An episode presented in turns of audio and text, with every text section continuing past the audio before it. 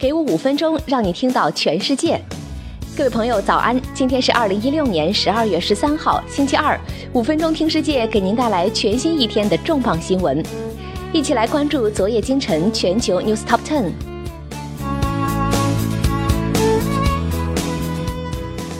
委内瑞拉也搞废钞。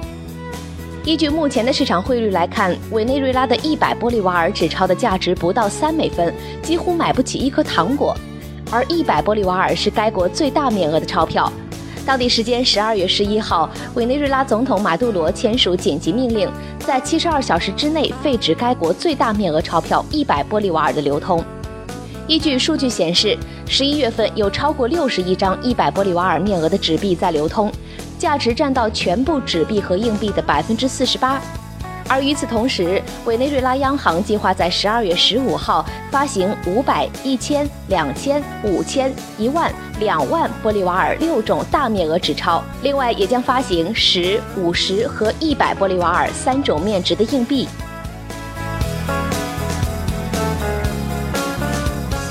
波音向伊朗出售八十架客机。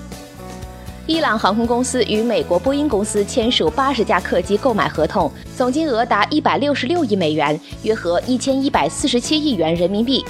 这是伊朗自一九七九年伊斯兰革命美伊断交以来同美国企业签署的最大金额订单。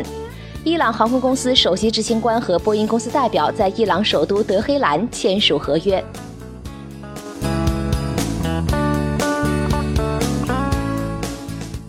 英国商会上调英国今年 GDP 增长预测。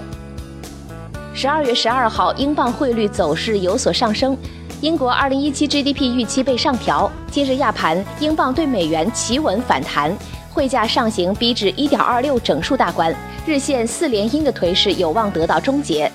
英国商会提升英国二零一七年经济增长预期，GDP 增速有望较先前预期的百分之一点零提升零点一个百分点至百分之一点一。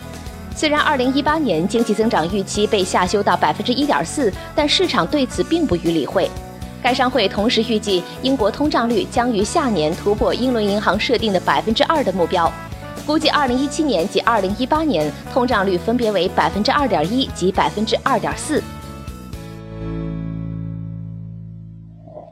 比尔·盖茨、马云及十八位资深投资人向突破能源资本注资十亿美元。比尔·盖茨、杰夫·贝索斯、维诺德·科斯拉、马云、约翰·多尔以及其他十五位高级投资人组建新的风投公司“突破能源企业”，计划在接下来二十年中向该公司注资十亿美元。公司的宗旨是不增加温室气体排放的前提下，让世界上每个人都可以获得可靠、经济的能源、食物、商品、交通和服务。突破能源企业还可能投资任意发展阶段的科技企业，从孵化到商业化，主要目标是电力、制造业、农业、建筑和交通领域的公司。据了解，突破能源企业是2015年巴黎气候变化大会宣布的组织突破能源联合的正式投资初创企业。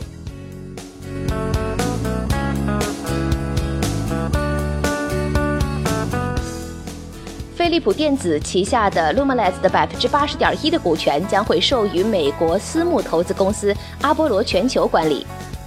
荷兰皇家飞利浦电子宣布，旗下 LED 照明零部件与汽车照明厂 Lumileds 的百分之八十点一的股权将授予美国私募投资公司阿波罗全球管理，交易金额约二十亿美元，而飞利浦则持有其余的百分之十九点九的股权。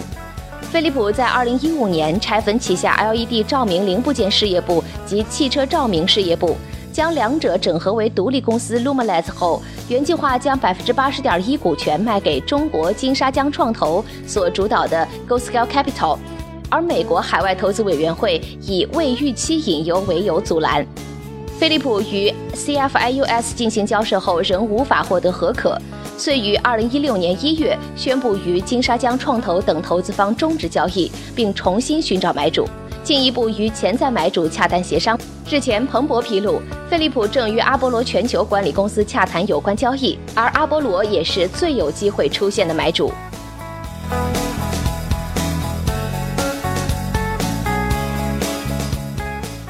卡塔尔出资二十六亿美元收购俄罗斯石油部分股权。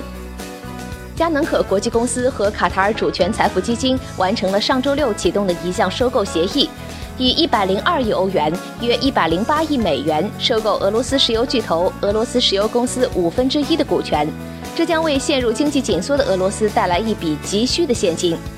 卡塔尔承诺将在这笔交易中投资二十五亿欧元（约合二十六亿美元）。除佳能可承诺的资金外，剩余的投资金额将由意大利联合圣保罗银行领导的一个银行财团提供。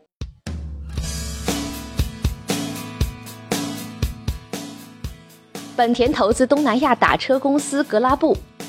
本田宣布对优步在东南亚的竞争对手格拉布做出战略性投资，具体投资金额还未透露，后者将得到新的支持。九月份，格拉布估值三十亿美元，在软银领投的 F 轮中融资七点五亿美元。这次投资是 F 轮的拓展。本田是一个大公司，虽然已知刚开始会专注摩托车领域，不过二者如何展开合作，目前还不甚明朗。格拉布业务涉及六个国家的摩托车打车、私有轿车和认证的士，而本田又是世界上最大的摩托车销售商之一，所以本田可以在这里发挥很大的作用。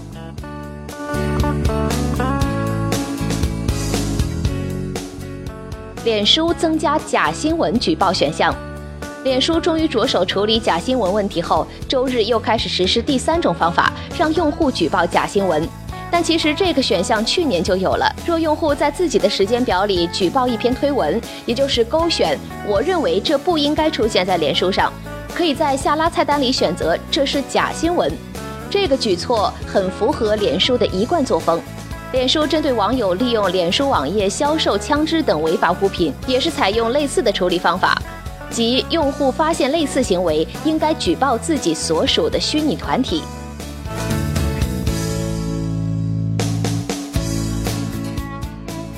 密歇根大学和谷歌合作调查弗林特水资源危机。由于当地政府极度无能，密歇根州弗林特市水源受到铅污染，无法饮用，已经超过一年的时间。虽然联邦政府上个星期才刚刚拨款1.7亿美元，专门用于改善弗林特市的基础设施，但是弗林特市民要想放心的喝水，即使不用等几年，起码也得等上几个月。密歇根大学研发新应用“我的水弗林特”，在谷歌支持下，帮助弗林特市民了解水源测试结果和管道替换过程，用水和过滤装置分销中心也会高亮标出。这款应用甚至可以根据住所的建造年限和价值估算何时铅污染水平最高。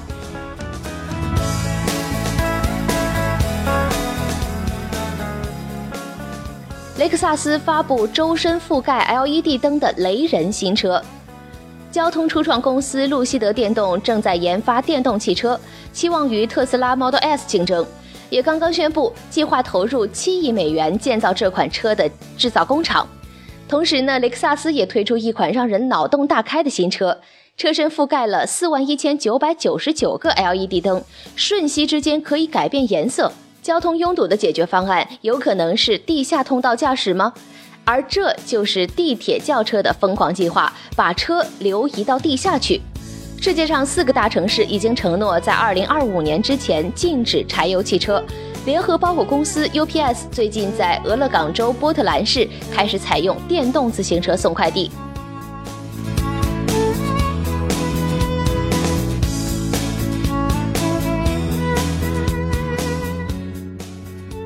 好了，以上就是今天的全球 News Top Ten。更多的分享内容和新鲜资讯，您可以关注微信公众号“五分钟听世界”，我们将在第一时间为您传递全球重磅资讯。有度、有声、有料的新闻就在这里，